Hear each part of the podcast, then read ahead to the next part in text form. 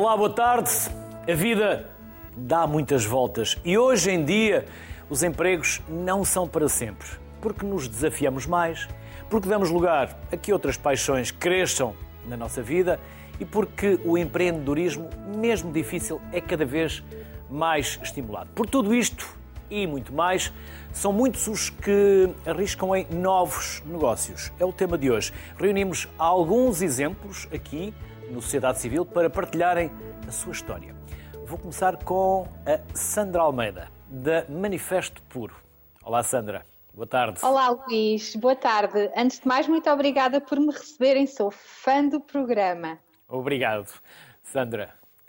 Obrigado também pela simpatia do elogio que reparte com toda a equipa, não só técnica, como também de conteúdos. Sandra, nunca é tarde para mudar. A idade é não é impeditivo. Não, a idade não é impeditiva, ainda para mais agora que as pessoas continuam a cada vez se exercitam mais e, têm a cabeça uh, mais jovem, por isso uh, nunca, nunca, é, nunca é tarde para conseguir e é bastante importante tentar, porque a saúde mental depois uh, fica mais sã se nós tentarmos e colocarmos em prática os nossos projetos. Então vamos. Sim saber o que aconteceu consigo, Sandra? Podemos, sim, tenho muito gosto em contar. Eu, eu sou, eu tenho um projeto que se chama Manifesto Puro, que faz, começou por fazer bolos vegan e agora estendeu-se a alguns salgados e até alguns caterings, eventos, coisas mais pequenas. E eu, eu já fazia. Eh, a partir do momento que eu me tornei vegan, depois ir aos jantares faz sempre com que Uh, e se se gosta de cozinhar, nós acabamos sempre por levar alguma coisa para os amigos experimentarem. E os bolos eram sempre muito pedidos. E na verdade, o Manifesto Puro começou através de uma necessidade. Eu, vocês devem saber, mas eu vou contar. Eu fui durante 23 anos maquilhadora profissional Trabalhei em Portugal, comecei em Portugal, mas depois fiz parte de uma equipa internacional de maquilhadores, corri muito, e, mas o, o meu ciclo uh, na maquilhagem está concluído. Uh, e por isso, o Manifesto Puro, depois eu já me apetecia começar um, um projeto novo há algum tempo, e esta paixão por cozinhar e por mostrar aos outros que comer vegan pode ser saudável e saboroso ao mesmo tempo, porque a minha comida é gulosa, é uma comida uh, que lembra um bocadinho a comida das nossas mães e das nossas avós, é uma comida de conforto e por isso eu já levava tudo para os meus amigos, sempre que havia algum aniversário, alguma festa, algum jantar, pediam-me sempre eu levar um bolo e eu uma vez saí, confesso, até um bocadinho zangada de um sítio onde estive a dar aulas até bastante tarde e eu não tinha nada para uh, jantar no sítio onde eu estava a dar aulas. E eu cheguei a casa e pensei: não, isto tem que mudar. Cada vez a comunidade vegana é maior, vegetariana também, e portanto nós temos, eu tenho que mostrar às pessoas que não é um bicho de sete cabeças, é uma comida fácil de fazer, saborosa e decidi colocar em prática, juntou-se útil ao agradável, porque eu de facto, de facto queria fechar o ciclo uh, da maquilhagem e a solução estava ali à frente dos meus olhos, que era a minha paixão cozinhar, a minha outra paixão. Sandra, e nesses pratos que nós estamos a ver e que estão também nas suas redes sociais, não Sim. falta nada, não falta vitamina, não falta proteína. Podemos assumir que essa alimentação é saudável e completa? Não só é saudável, Luís, como é.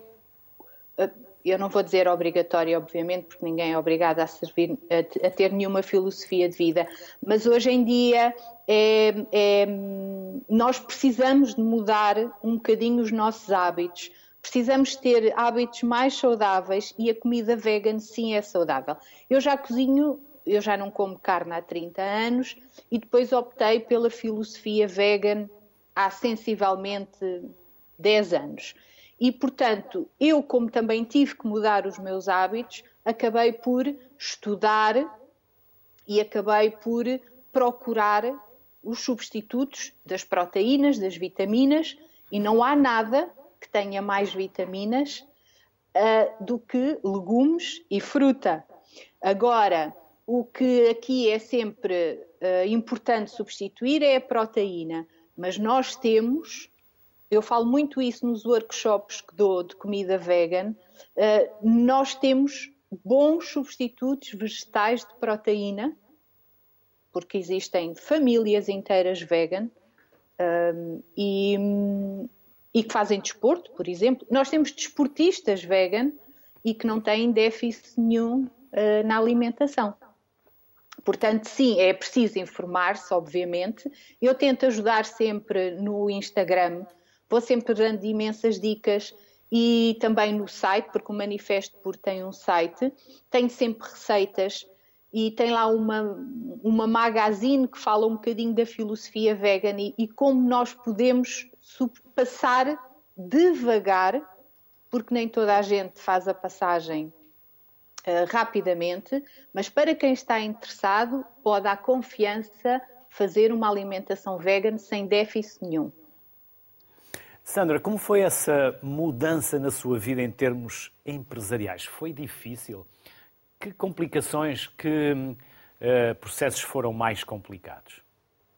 Ah, uh, com, começando ao contrário, comecei, e eu respondo à sua pergunta rapidamente, mas a parte mais fácil foi de repente eu ter esta paixão e eu ter um caminho claro. Portanto, eu tinha um objetivo bastante claro na minha cabeça.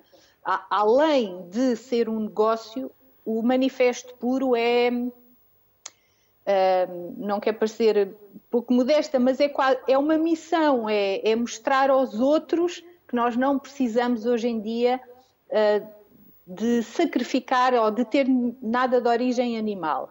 O mais difícil foi essencialmente sair de uma rotina que eu tinha há 23 anos para uma rotina completamente nova, de um negócio completamente novo.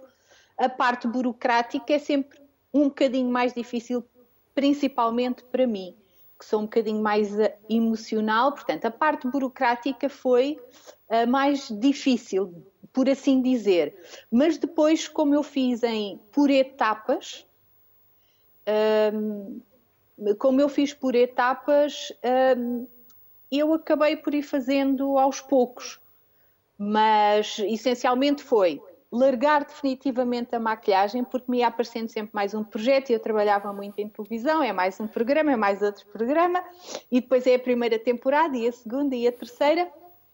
E pronto, foi isso, foi dizer, uh, vou fechar este ciclo e o meu foco ser inteiramente para o manifesto puro.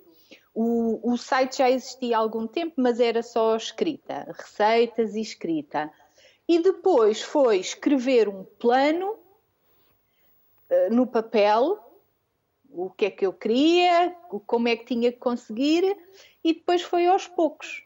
Pronto, essencialmente foi assim. Mas a parte burocrática e o mentalizar-me que ia começar do zero uh, foi o mais difícil, obviamente. Não teve a ver com a idade, teve a ver só com sair de uma rotina e entrar na outra. E a Sandra Está sozinha no Manifesto Puro? Eu, por enquanto, estou sozinha no Manifesto Puro. Porque isso foi um dos passos que eu também queria dar.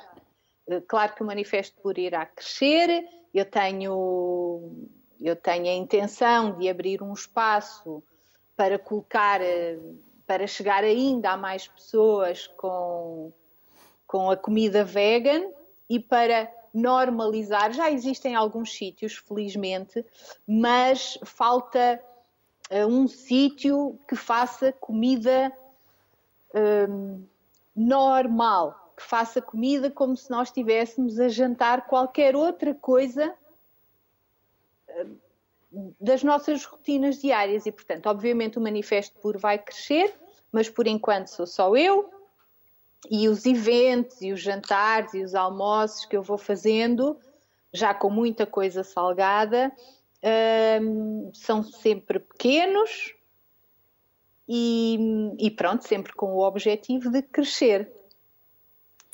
Sandra, parabéns por essa atitude, pelo desafio, pela confiança que teve naquilo que entendia ser o caminho e o futuro da sua vida. Parabéns por tal e as maiores felicidades. Até uma Muito próxima. obrigada. Obrigada. Obrigado, Felicidades para o programa também. Continuação. Obrigado, Sandra. Seguimos com molhos. Nuno dos Santos é designer, mas também criador de molhos. Olá, Nuno. Nuno, o que é que uma coisa tem a ver com outra? Como se passa de um negócio ou de um trabalho full-time para um negócio full-time? Somos todos ouvidos. Pode contar-nos tudo, aquilo que entender que é útil e importante para nós sabermos.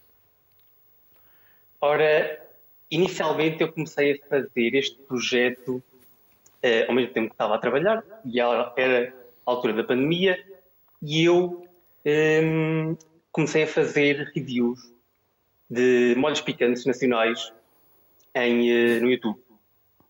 Depois de ter feito mais de 50 provas, uh, as pessoas começaram a perguntar-me se eu não conseguia ter os meus próprios molhos.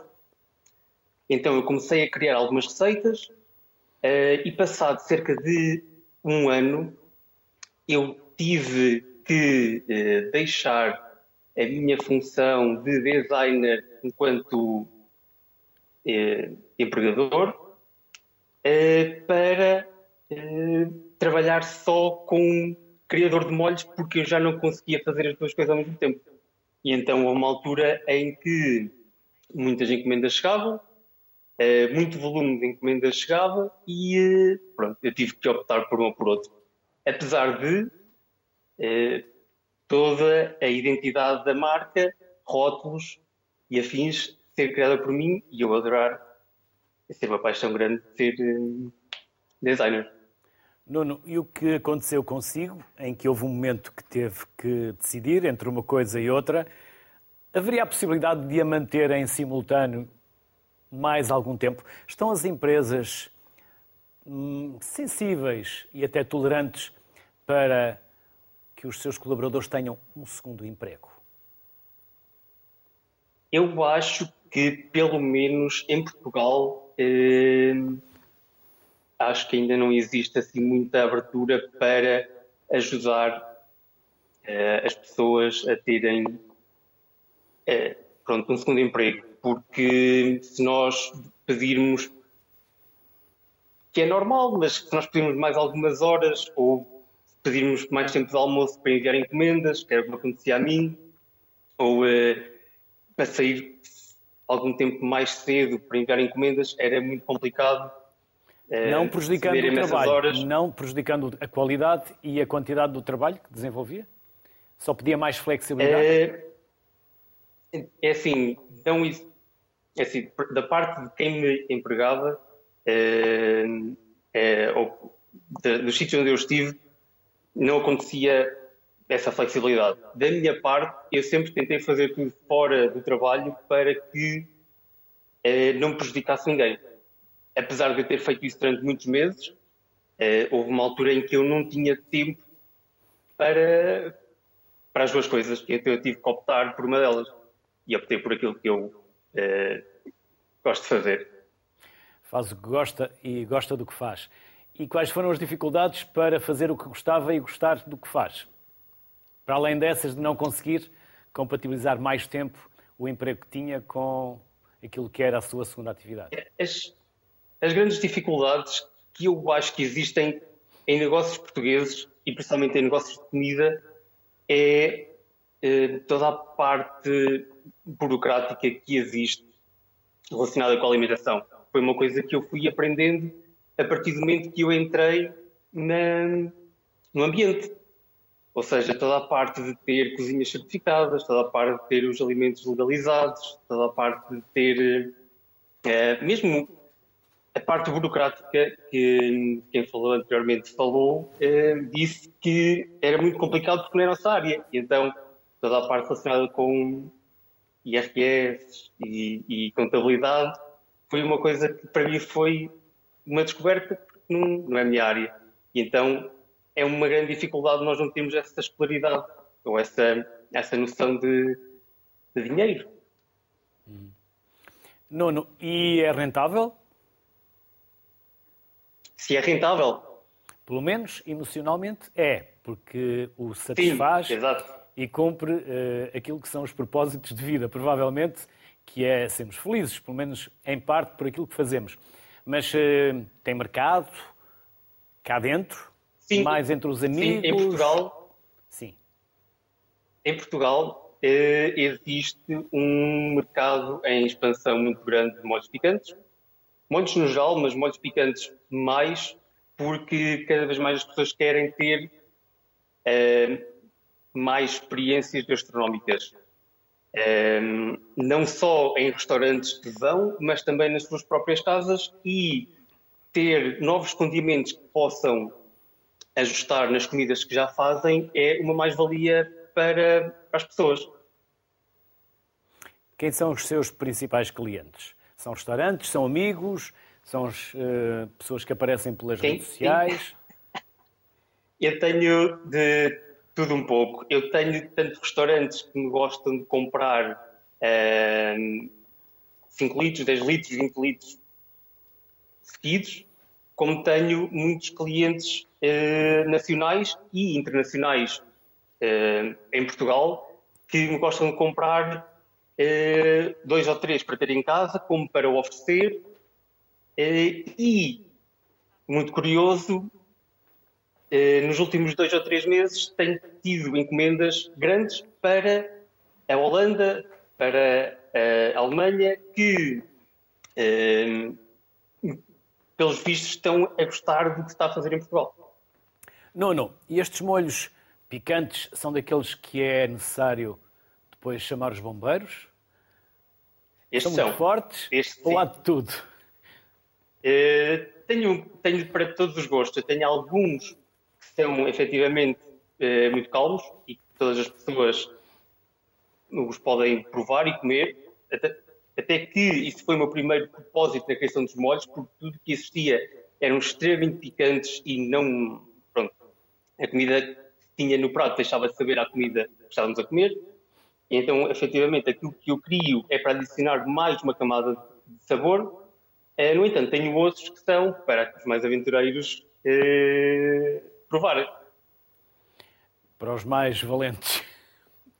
Exatamente. Não é preciso chamar os bombeiros, mas é, são mais picantes.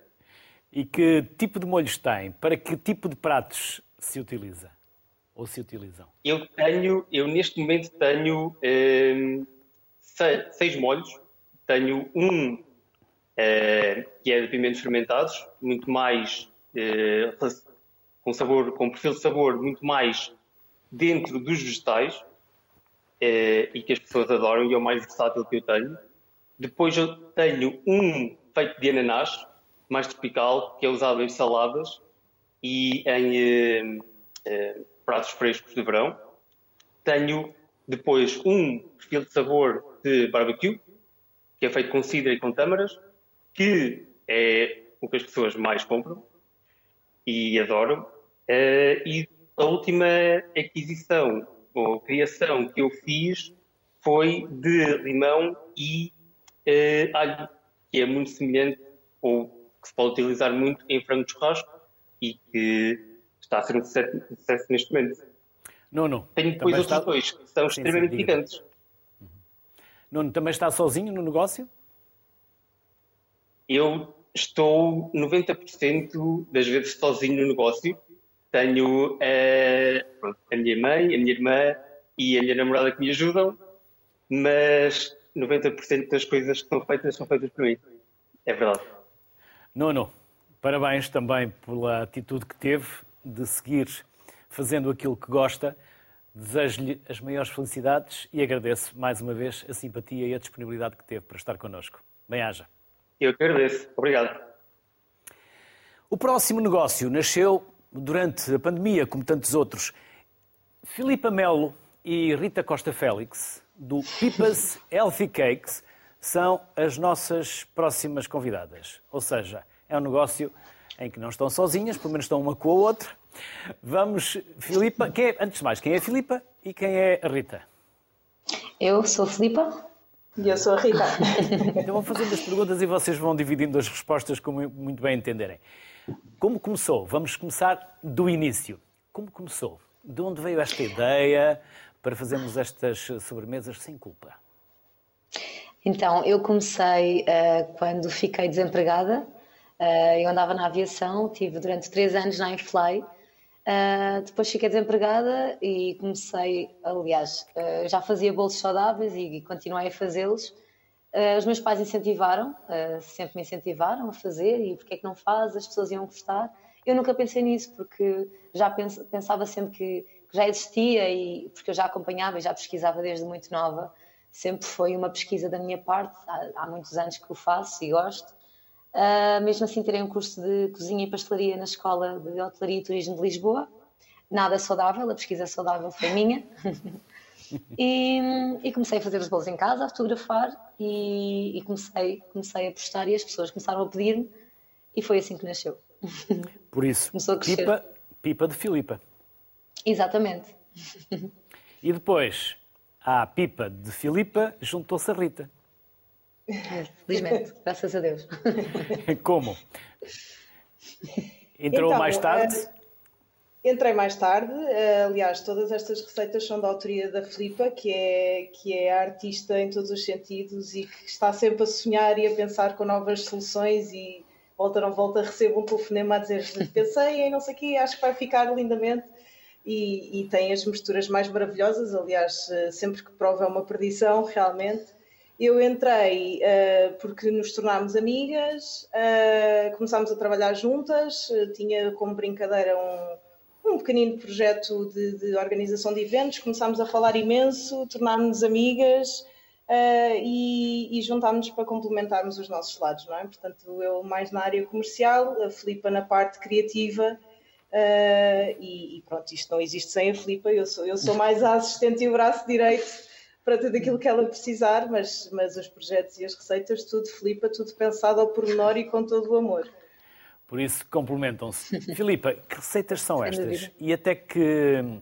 Como chega até elas? São receitas uh, da avó, da mãe, suas? Não. É um bocadinho. A minha avó é, a minha avó cozinhava muito bem, mas raramente me deixava chegar às coisas. Mesmo assim eu insistia e via. Mas foi sempre um bichinho que tive e desde pequenina que gosto muito de cozinhar e, e sou eu que cozinho lá em casa e realmente a parte e não saudável havia essa tradição vegana na família? Não, eu, eu tenho uma opinião. Eu faço muita alimentação plant-based, vegana, e, mas não sou. Portanto, eu, eu acho que o, há o saudável, há o vegetariano, há o vegano, Uh, o saudável não tem necessariamente ser, que ser vegano, o vegano pode ser saudável ou não. Há, há as duas coisas, portanto, as pessoas podem optar por fazer uh, ambas as coisas, mas pronto. Uh, e, e, esta pesquisa foi, foi minha, eu fui fazendo as receitas passo a passo, fui testando, inspirei-me em várias, em, várias, em várias receitas e, e, fui vendo muita coisa desde os 16 anos, mais ou menos, de, pelos 16 e, e, comecei a dar aos meus amigos para experimentar e comecei a experimentar e a juntar as, as coisas. Os Portanto, amigos são muitas sempre, das coisas. São sempre. Sim, sim, sim. As cobaias. As cobaias do muitas das coisas. quando se começa. É, assim. E os meus pais também. Mas depois também é preciso que eles comprem. Por vezes os amigos é testam, mas é não compram. É verdade. É verdade. Mas, mas foram, foi muito bom. Deram-me um impulso muito importante, assim como os meus pais também tem, tem muito. Tem muito Deram-lhe força, também. a família deu-lhe força. Exatamente, sim, sem dúvida, sem dúvida, bastante. E pronto, e fui criando, eu própria às vezes até começo a pensar como é que consegui chegar, porque gostei do resultado e gosto da, da, da opinião das pessoas e quando provam. Eu gosto essencialmente quando as pessoas dizem que não gostam e pronto, e depois acabam por gostar, porque há muito aquela, aquela coisa de é saudável, então acho que não vou gostar, não vai ser bom e é bom provar que realmente podem estar enganados e que pode ser bom ou até melhor, na minha opinião. Rita, há um provérbio popular que diz que comer e coçar vai do começar. E depois, quando se gosta e quando se passa a gostar, mais comemos. Por isso, Rita, quem são os vossos clientes agora? Até onde é que querem levar uh, a vossa marca? E os olhos também comem. É verdade, é verdade, sim senhora. Uh, em relação ao comer e começar, como a, a Filipa dizia, uh, é engraçadíssimo vê-la trabalhar com as pessoas, porque mais do que vender, a Filipa quer um, dar soluções saudáveis e mostrar que o saudável é, pode ser saboroso e desmistificar um bocadinho esse preconceito que existe. Portanto, muitas vezes ela nos festivais e feiras onde vamos até diz, mas prove, prove, eu ofereço-lhe, prove só para ver, para comprovar que de facto isto mas é saudável. Não, não, não pode dar a provar a muitas pessoas, senão o negócio é à falência. É verdade, isso, isso é a parte em que eu lá estou é a dar-lhe umas é, é, é, O meu grande problema é esse. Mas queremos, queremos, queremos levar, queremos fazer crescer o negócio, claro que também temos o sonho de ter um espaço nosso uh, num futuro relativamente breve, já temos mais ou menos isso dentro de um plano de negócios. Um, queremos essencialmente trans, uh, trazer mais pessoas para esta filosofia, que para nós é uma filosofia de vida saudável, que, que a Filipa também educa todos os dias, todos os dias me partilha um, dicas de alimentação, que é de facto uma, uma preocupação dela, um modo de vida dela. Uh, e acima de tudo, nós queremos, queremos uh, trazer mais pessoas para este registro, para opções mais conscientes, mais saudáveis, mais sustentáveis, até do ponto de vista do, do, do ambiente. Um, e, e, bom, e quem sabe levar além fronteiras. Se quiser. Vocês estão mais na parte final de uma refeição, ou pelo menos eh, na degustação de um doce, e pensam alargar o vosso leque de produtos às refeições? Já me pediram e, e não me custa, porque é uma coisa que eu faço para mim e normalmente quando faço para os outros gostam mas pronto, vou step by step concentrar-me e focar-me agora realmente na parte de, das sobremesas e quem sabe no futuro próximo, claro que sim, não, não está de parte a ideia. E não pensam voltar a mudar de profissão? Não, por acaso não, não acho que Eu não sabia que ia correr tão bem, portanto. Uh, suspeitava, facto, não correu... sabia, mas suspeitava. É, acreditou, acreditaram, não é? No caso, é, a Filipe sou... acreditou. Sim, eu acredito, acho que a Rita até acredita um bocadinho mais, apoia-me bastante, porque eu estou sempre com aquele pé atrás de não, vamos com calma, as pessoas vão gostar, mas vamos ver como é que vai correr. E a Rita está sempre, não, Filipe, vai correr bem, isto é, é. espetacular. É, é meu... verdade, sim, sim, e, e, a verdade é que já, já falámos realmente em, em começar a criar até eventualmente a parte de catering saudável coisas pequeninas, não, tanto para casamentos, mas eventos mais pequenos, eventos corporativos, porque realmente a Filipa tem esta paixão por cozinhar, uh, coisas saudáveis, não lhe custa, tem todo o prazer do mundo de fazer um, as receitas e, a, e, as, e, até as refeições lá de casa. Uh, e portanto isto para ela é um gosto, é uma paixão. Ela faz mesmo, e aliás, em cada, em cada produto que nós vendemos, nota-se o amor que ela põe em cada botãozinho que sai, em cada sobremesa que sai e realmente eu acho que é isso que faz a diferença uh, e que faz os produtos serem tão bons, não é? Se fosse eu a fazer, não sairiam sequer parecidos. Mas, uh, mas sim, vamos devagarinho, vamos consistentemente crescendo o nosso negócio e, e, e lá chegaremos seguramente. E onde podem ser encontradas? Onde estão os vossos produtos? E como Vamos chegar nas... até eles? Então, eh, podemos fazer a encomenda previamente na, no Instagram mas temos a nossa cozinha de produção nas Laranjeiras. Um, e pronto, podem nos contactar, nós temos todo o gosto em agendar. Está lá a informação toda, ou pelo menos nós damos, se não tiver. Alguma dúvida, estamos sempre disponíveis e pronto, e temos todo o gosto em desmistificar. Nesta altura em que estamos a fazer esta, a ter esta conversa consigo, ainda oficialmente não, não estamos presentes, mas vamos esta semana começar a estar no, na loja Chefes à Mesa, aqui numa, numa rua perpendicular às avenidas das Forças Armadas. Uh, e, portanto, para os nossos uh, consumidores que de repente tenham um desejo do, no dia, poderão, poderão dirigir-se a essa loja para, para comprar os produtos. Rita Exatamente. e Filipa, parabéns pelo rojo, pelo empreendedorismo, as maiores felicidades e até uma Obrigada. próxima. Obrigada. Obrigada pelo convite. Obrigada, Obrigada pelo convite. Obrigada, boa tarde. Boa tarde. Rui Salgado é arquiteto paisagista e é também o criador da Fio Jardins Suspensos. Olá, Rui. Olá, muito boa tarde. Vamos conhecer a vossa história? Estes jardins suspensos referem-se aqui. Bom, uh, Há aqui algum, jardins... algum projeto bíblico? Uh, bom, os jardins suspensos uh, referem-se às plantas suspensas que nós, que nós fazemos.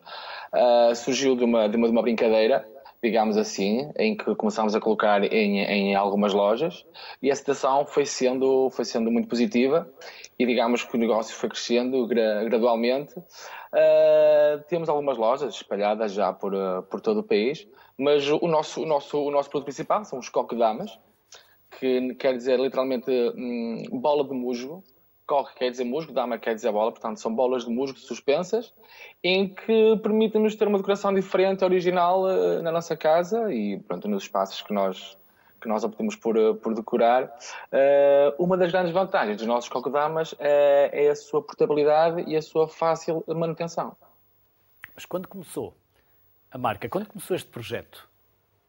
este projeto, projeto começou em 2012 e materializou-se em 2013 um, foi, depois foi crescendo gradualmente, uh, foi crescendo gradualmente uh, através do, do, feedback também dos nossos, dos nossos clientes e, um, e da aceitação também de, de, alguns dos nossos amigos também que iam falando. E depois, pronto, foi, foi, foi, foi digamos que foi gradual o crescimento, foi gradual. Uh, fomos explorando novas técnicas também, novas estruturas. Uh, e atualmente estamos com alguma com bastante variedade já no que diz respeito às cocodamas e às suas estruturas. Também temos alguns quadros vivos também. Uh, também fazemos alguns workshops também. Ensinamos a técnica de como fazer um cocodama. Contam o segredo? Rui. É assim, o segredo, o segredo não. não. está no negócio, a alma do negócio não está no segredo? É assim, neste caso, a alma do negócio está no segredo. Uh, é assim, nós não, não, não desvendamos totalmente o nosso, o nosso segredo, como é óbvio. Uh, digamos, eu já faço isto há praticamente 10 anos e, um, e, obviamente, o segredo nós não, nós não explicamos por completo. Mas nós ensinamos isto como uma forma de terapia. Isto é uma técnica milenar japonesa, portanto já tem mais de mil anos, uh, e nós basicamente, muito basicamente, conseguimos explicar às pessoas como fazer um kokodama e ensinamos isto de uma forma quase terapêutica. Uh, nós temos, por exemplo, algumas parcerias com algumas escolas e com alguns eh, e com alguns centros de dia, por exemplo, em que nós tentamos uh, fazer com que esta técnica seja quase uma terapia ou seja, em que as pessoas sintam a terra, sintam o musgo, uh, este, este, toque com a natureza, que seja benéficos para eles e que, pronto, que relaxem e que consigam, de certa forma, desfrutar também da terapia que é esta técnica, por assim dizer. Vocês partilham esta terapia de miúdos a graúdos até aos mais velhos. Precisamente, precisamente. Uh, bem, este, este, é o nosso trabalho, como é óbvio, e como disse muito bem, nós não partilhamos o, o segredo, por assim dizer, até porque há muita técnica envolvida nisto, mas uh, o básico é fácil, é fácil de compreender, é fácil de fazer. Uh, e mais do que ensinar a técnica, nós ensinamos às vezes uma, uma, uma, uma forma de estar na vida e uma forma de estar, uma forma de ser mais sustentável uma forma de estar mais relaxado e ser até mais, hum, mais pacífico, encarar a vida de outra forma. Nos nossos workshops, nós dizemos para as pessoas deixarem as preocupações fora da, da, da loja, ok? Para esquecerem todos os stress e durante aquelas duas horas elas concentrarem-se só eh, no toque da terra, no cheiro do musgo, da planta e durante aquelas duas horas nós conseguimos fazer com que as pessoas se esqueçam dos problemas e que saiam de lá com, com um sorriso na boca e com, e com o feito, ou seja, o seu cocodama feito, a sua, a sua criação, digamos assim. Quem faz estas decorações, Rui? Uh, sim, quem faz as decorações somos nós, uh, sou eu e a minha companheira. Por isso, nós são vocês os dois? Quando fala no nós, são vocês os dois? Ou há ainda mais exatamente, alguém? Exatamente, sou eu e a Telma, que é a minha, que é a minha companheira, que é a minha sócia também aqui no, neste projeto. E digamos que eu estou mais responsável pela parte dos cocodamas, a Telma está mais responsável pela parte da, dos quadros vivos, que é um nosso, o nosso último produto que nós temos, temos feito agora, que é o musgo preservado, que tem que ver com. É um alimento natural, é um alimento vivo, só que não tem, ou seja, não tem qualquer tipo de manutenção. Ou seja, é muito bom para sítios onde não temos possibilidade de ter plantas vivas, por exemplo. E ela também é um pouco mais responsável pela parte mais administrativa, ela tem mais capacidade para isso do que eu, eu sou um pouco mais distraído, e ela complementa-me de certa forma, e portanto, juntos criamos aqui uma boa, uma boa dupla. Rui, e pensa um dia voltar a exercer a full time o, aquilo que é a sua profissão, arquiteto paisagista? Bom, eu considero que, esta, o, o, o, que eu faço agora já pode, pode ficar um bocadinho, se calhar, afastado do, do que é um arquiteto paisagista, do que faz Ou do não. projeto. Do, do... Exatamente. Eu penso que o que faço é, é, algo, se calhar, um pouco mais didático, eh, é algo que tem que ver com o arquiteto paisagista, que trabalhamos com plantas também e trabalhamos com esta técnica específica, mas, de certa forma, tentamos influenciar as pessoas de uma forma positiva e tentamos, e tentamos também com que esta terapia chegue a todos e que seja benéfico a todos. Nós, costumamos, nós, nós, temos uma frase que costumamos dizer nos nossos workshops que é nós podemos ensinar tudo o que sabemos sem, no entanto, nada perdermos. Isso chama-se partilhar. E nós tentamos partilhar essa informação com toda a gente e da mesma forma que isto é benéfico para nós, tentamos que seja benéfico também para, para toda a gente e tentamos, se calhar, transportar esta natureza e mostrá-la em forma de arte, em forma de terapia e tentar, de certa forma, sensibilizar as pessoas também para a importância que é uh, termos uh, determinadas ações uh, mais, mais sustentáveis, reduzir, reduzir, por exemplo, no consumo de água, ter contacto com, com a natureza, até porque os nossos cocodamas, uma das grandes vantagens é que não gastamos tanta água na sua, na sua, na sua rega, ou seja, na sua manutenção. São plantas de baixa manutenção. Rui, de miúdos a graúdos e como os sortudos podem ter acesso a estes workshops? Onde é assim. os fazem? Uhum. Como poderão saber que eles vão acontecer? É inscrição? É pago? É assim, nós constantemente nós temos workshops que se vão sendo dados uh, através das nossas páginas, das nossas redes sociais. Quem nos seguir, nós constantemente vamos, vamos postando alguns workshops. Alguns são, uh, são, uh, são pagos, outros não. Depende às vezes da variante e da componente, se formos convidados ou não. Mas se mantiverem atentos às nossas redes sociais, conseguem saber quando é que os nossos workshops são, são realizados. O que nós costumamos dizer é que para a realização dos nossos workshops apenas precisam de levar boa disposição e vontade de trabalhar, porque o resto nós levamos, nós levamos tudo, e conseguimos garantir que passam ali aproximadamente duas horas em que conseguem descarregar os seus problemas, conseguem ficar relaxados e no final conseguem levar a sua criação para casa, que é o seu workshop, que é, que é o seu Kokodama, perdão, e depois pronto, nós indicamos como é que vão cuidar, como é que, como é que se cuida deles, mas podemos garantir que passa ali um bom serão e que sai dali com um sorriso na boca e com, e com uma criação sua em forma de Kokodama. Rui, e esta terapia, como vocês também lhe chamam, tem uma solução final e, por exemplo, cabia bem num projeto arquitetónico maior? Será que na uh... construção, no design, na arquitetura não falta mais este tipo de ideias, de projetos que depois impactam e que transformam também a vida de quem lá vive. Mais verde, mais sustentável, mais terapêutica. Exatamente, precisamente, precisamente. Nós tentamos aliar sempre essa parte mais da decoração. Nós também fazemos projetos de interior e projetos de exterior, ou seja, tentamos aliar esta parte da arquitetura paisagista também, esta parte da decoração. Temos algumas, bastantes decorações até com, com cocodamas, fazemos paredes verticais com cocodamas. Obviamente a presença de plantas em casa é sebejamente conhecida, os benefícios que, tem, que, tem, que, tem, que temos em ter plantas em casa, desde estimular a nossa criatividade, a reduzir o risco de doença, a melhorar a qualidade de, ar à nossa volta. Portanto, aliás, há um termo para isso, que é a chamada, chamada biofilia, que também está muito na moda, que é tentar trazer a natureza selvagem para dentro das nossas casas, através de elementos como madeira, musgos, elementos da natureza, tentar trazê-los para casa.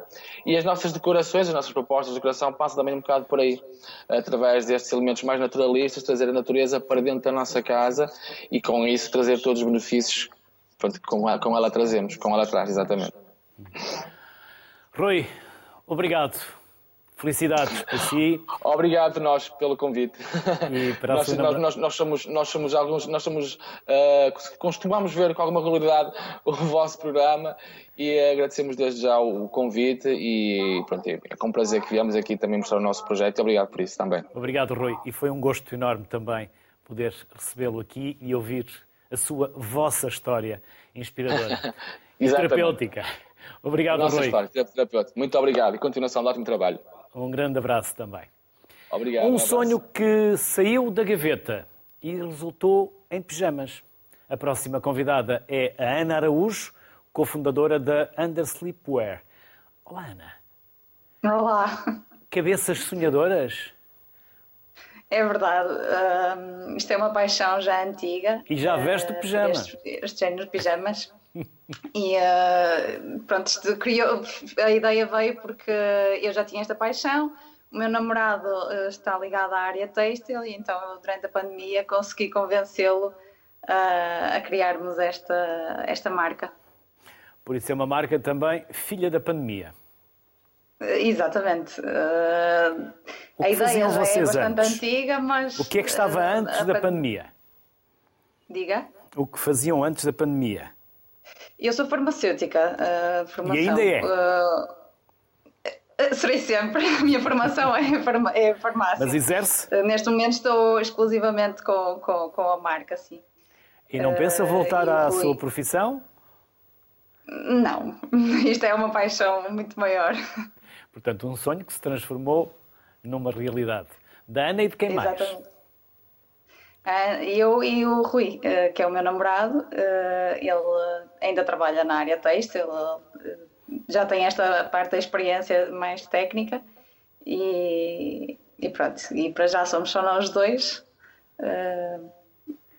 Como Estamos, fazem, como fazem, como desenham, como criam, como vendem?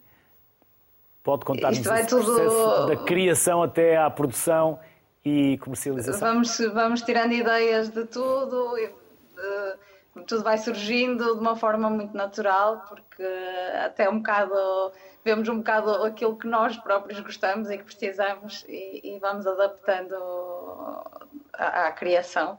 Uh, também, claro, com o feedback dos nossos clientes, vão gostando mais de umas coisas ou de outras, procuram mais algumas cores uh, e vamos conseguindo adaptar.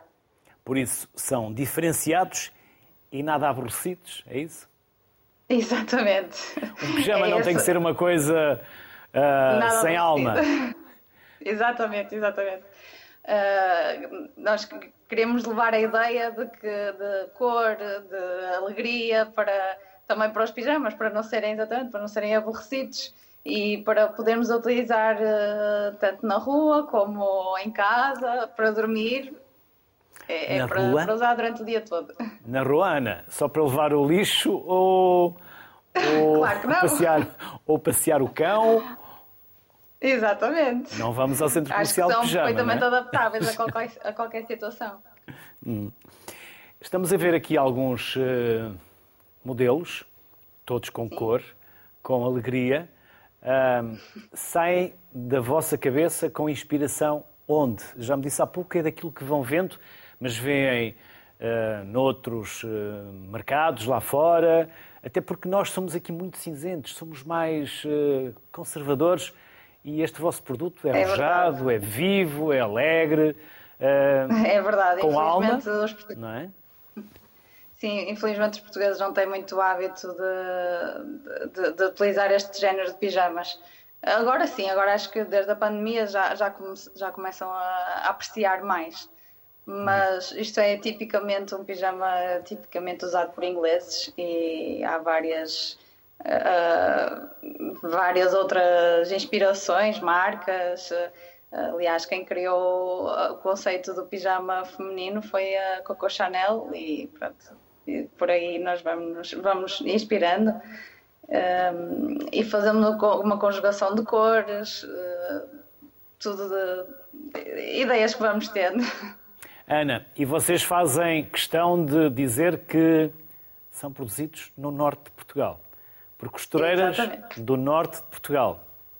Exatamente. Orgulhosamente, os nossos pijamas são 100% produzidos em Portugal por costureiras já bastante eh, experientes e infelizmente isto não está nada fácil para, para fazer a criação em Portugal.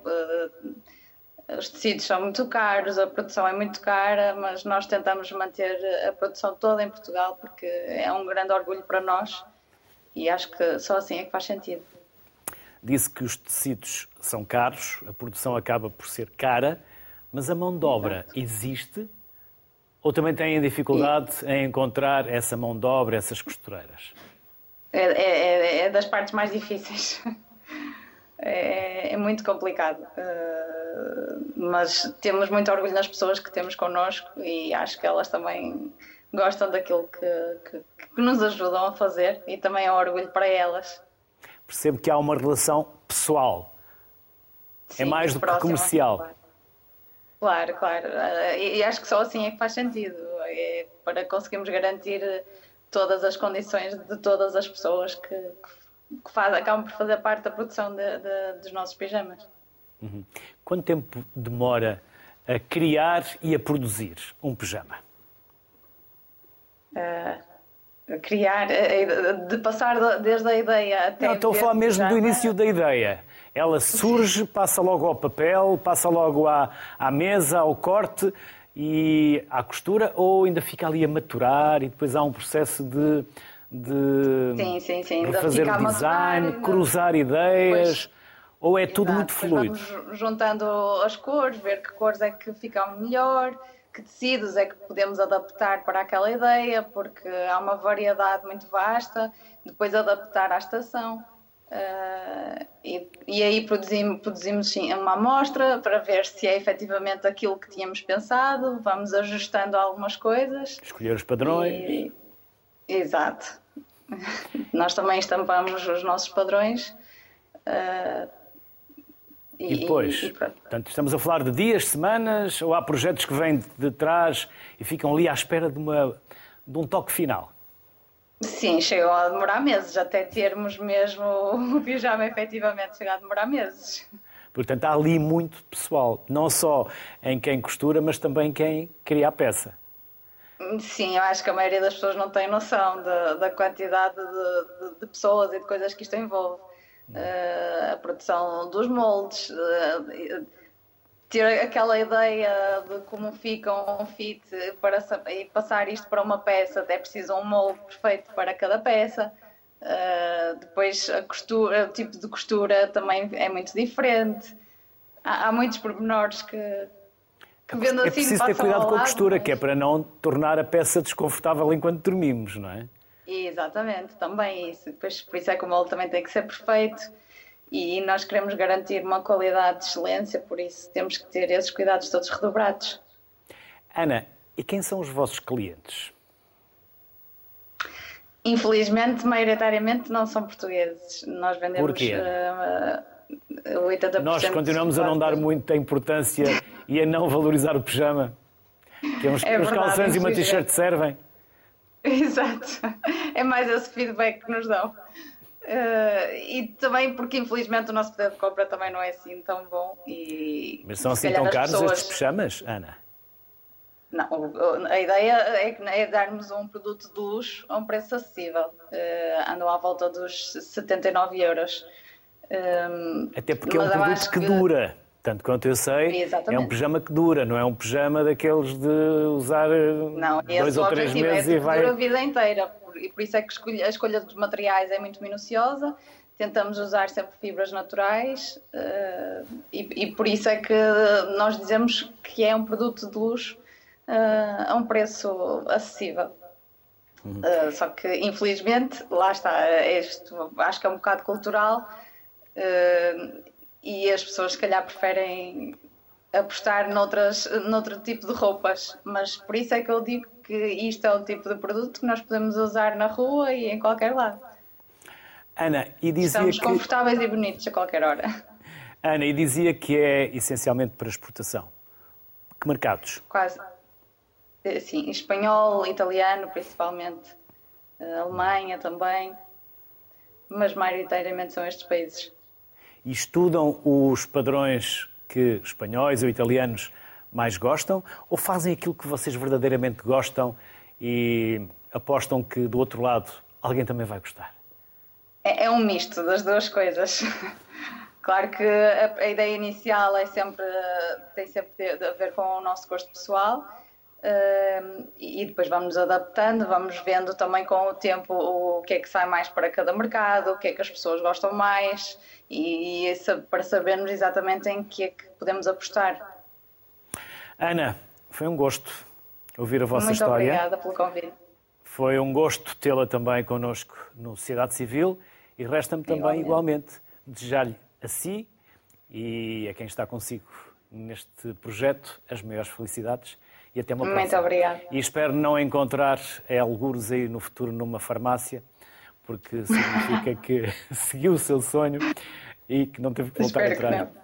Temos quase a certeza que não. Por isso, bem-aja. Muito obrigada. E as maiores felicidades. Obrigada.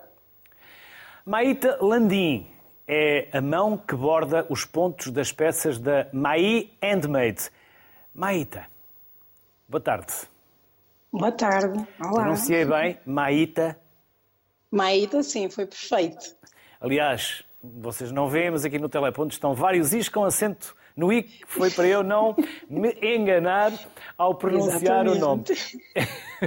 Origem de onde, Maíta, este nome? Eu, uh, da Guiné-Bissau, Uhum. de onde são os meus pais. Eu nasci, nasci já cá em Portugal, em Lisboa. E os seus pais? Balanta, Fula, Biafada, Mandinga, Papel. Ah, isso eu já não sei. Ah, Maíta, os seus pais que não sabem. Se não me engano, são Eles vão 35 ver etnias e subetnias da Guiné-Bissau. Vai ter que saber qual é a etnia, porque faz parte, faz parte do seu, do seu Da passado. história. E já voltou à Guiné? Ainda não. Ainda não foi conhecer. Mas Está nos de planos, Bissau, planos. Bissau ou do interior? Bissau. Mesmo Bissau. Sim. Uma cidade bonita e um país muito bonito, com um povo fantástico. Por isso, Maíta, não sabe o que perde ainda não ter ido à Guiné. Agora, vamos tirando este introito. A Guiné é o meu segundo país. Pronto. Fica, fica aqui expresso, por isso é que eu sei muito sobre, sobre a Guiné. Maíta, vamos à sua história. Vamos saber o que faz, como faz e por que faz e quando tudo começou. Então, eh, eu estudei turismo e continuo a trabalhar na área de turismo, ah, mas quando era pequena eu morei numa instituição durante alguns anos e nós nas férias escolares eh, aprendíamos muito a fazer trabalhos manuais e o ponto cruz foi algo que nós aprendemos a fazer. A partir daí, eu sempre tive assim um gosto especial por tudo o que fosse trabalho manual, artesanato, ah, mas só mergulhei mesmo a fundo na pandemia, não é? Porque não havia tempo para mais nada, por assim dizer, e tínhamos que ocupar a cabeça com algo que nos retirasse da realidade. Ah, e foi com o incentivo de vários amigos que eu comecei a abordar eh, em t-shirts, em camisolas, e eles gostaram e eu acabei por criar uma página no Instagram e fui também aprendido, aprendendo outras técnicas de bordado. E de momento encontro-me só um, a bordar em punch needle, foi uma técnica que eu descobri há cerca de um ano e que tem sido a minha paixão agora. E como é essa técnica? Como se chama a técnica, Maíta? Punch needle. Também é conhecida como fada do lar, que eu sei que muita gente aprendeu cá na escola em Portugal. E quem se destina estes seus bordados? Não é só a Ah, família estes e bordados aos é- amigos. Não, não, é para o público em geral. Eu agora faço mais retratos de, de uma forma mais realista e é mesmo para qualquer pessoa que queira presentear alguém especial com uma, com uma memória bordada. E também faz workshops. Sim, sim, também deu wor- workshops presenciais eh, no Porto, que é de onde eu sou. Já descobri Ah, aí e- um sotaquezinho. Não dá para disfarçar. E, também E não digo isto por maldade, porque eu online. também sou do Porto, por isso conheço bem o meu sotaque. Exato. Antes de mais, gosta do Porto? Muito. Porto, Porto ou arredores do Porto? Ah, Eu moro em arredores do Porto, mas trabalho no Porto Porto. Como faz este processo, Maíta? Voltando, voltando atrás. Ah, já percebemos como faz, para quem faz, ah, mas faz sozinha?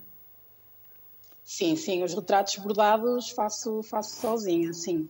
Ah, basicamente as pessoas enviam uma fotografia que querem que seja bordada.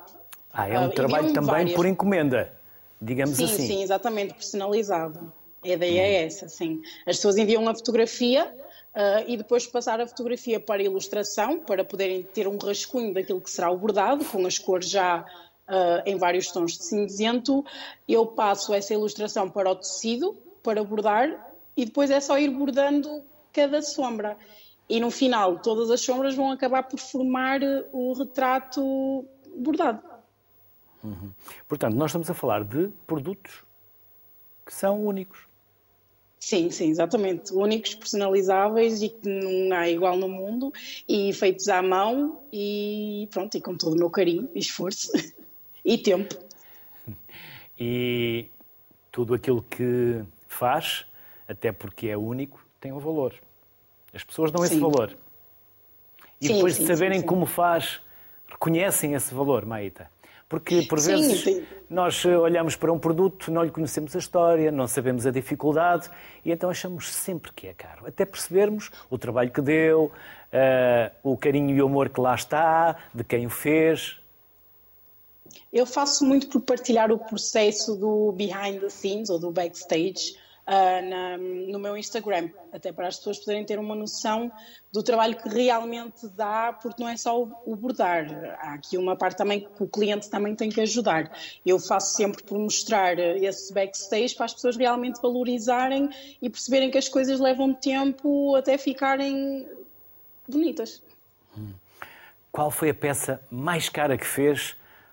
Não lhe vou perguntar o valor, só se quiser dizer, mas qual foi a peça que fez mais uh, custosa, que mais lhe demorou e talvez até aquela que mais dificuldades teve em se livrar dela, entre aspas, porque provavelmente ficou emocionalmente ligada à peça que estava a produzir? Ah, eu diria que foi com certeza as bases que eu fiz para, para a da Body Shop. Uhum. Foi a, a, maior encomenda que eu tive até hoje. São estas que nós estamos a ver? exatamente. Bordei cerca de 60 unidades ao longo de três semanas, porque isto aqui é um hobby, que eu depois tenho o meu trabalho a full time e depois tenho que conjugar também o meu tempo livre com, a, com as encomendas. Uh, hum. e, é, e é o produto que eu mais me orgulho também. Três semanas, quantas horas? Ou quanto tempo por cada peça, por exemplo? Para termos uma uh, ideia e podermos peça... valorizar se for do princípio ao fim, demora mais ou menos meia hora, uma hora por cada peça. Uhum. E só faz isso, Maíta? Não, eu também trabalho numa guest house no Porto. Uhum. Na área da hotelaria. Maíta tem várias atividades. Temos que trabalhar, sim, não é, sim, Maíta? Exatamente. Temos Tem que, que trabalhar. Temos que trabalhar. Mas Tem gostava que, que pudesse dedicar todo o seu tempo a esta arte? Sim, Gostava muito. Eu gosto do meu trabalho também, porque ajuda-me. Pronto, tenho que falar vários idiomas, então também me ajuda a desenvolver e a, e a, e a aprender mais. Uh, mas gostava no futuro, quem sabe, abrir um negócio com, com o meu espaço, o meu ateliê, uh, com os meus bordados e poder ensinar a várias pessoas. E sim, era esse o objetivo principal. E quem a quiser procurar neste momento é através das redes sociais, Meita? Exatamente, no Instagram é a minha página principal do momento. Maíta, enquanto eu falava consigo, tentei googlar a ver se conseguia saber a origem do seu nome, a origem guineense do seu nome. Não consegui, mas pronto, fica o desafio. E se um dia nos cruzarmos aí alguns pelo Porto, Maíta, faça o favor de me interpelar e gostava muito de saber a origem do nome, se tiver essa amabilidade e essa simpatia e essa casualidade de nos encontrarmos aí pelo Porto. Bem-haja, as maiores felicidades para si, para os seus pais, para todos. Foi um gosto enorme poder recebê-la aqui. Muito obrigado, Obrigada pelo convite. Obrigado. Estes foram apenas alguns dos muitos que o tecido empresarial e empreendedor português tem gerado, tem criado, que estão por aí e que precisam também de ser divulgados. É o que temos feito aqui no Sociedade Civil, fizemos muito durante a pandemia, estamos novamente a fazê-lo agora, até porque muitos destes negócios começaram exatamente nessa fase, quando as pessoas tiveram que se reinventar e se desafiar para outras áreas de negócio. Até porque tudo isto que fizemos hoje, tal como no passado, vale bem a pena. Boa tarde, até amanhã.